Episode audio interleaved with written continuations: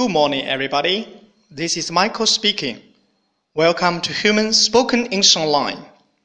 各位早安，我是 Michael 老师，欢迎来到乐成红线上口语团 A 组 Day ninety five. Here we go. 一天，小新和小萌在谈论自己的能力爱好。OK，让我们听一下他们的对话。Can you swim? Yes, I can. OK，小新问的是，Can you swim?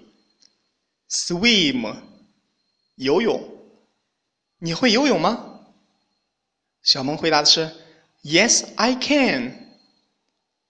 我可以，我会。OK，完整来一遍。Can you swim?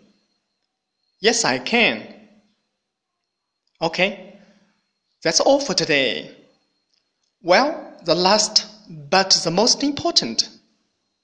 I'm proud of you. See you next time. Bye bye.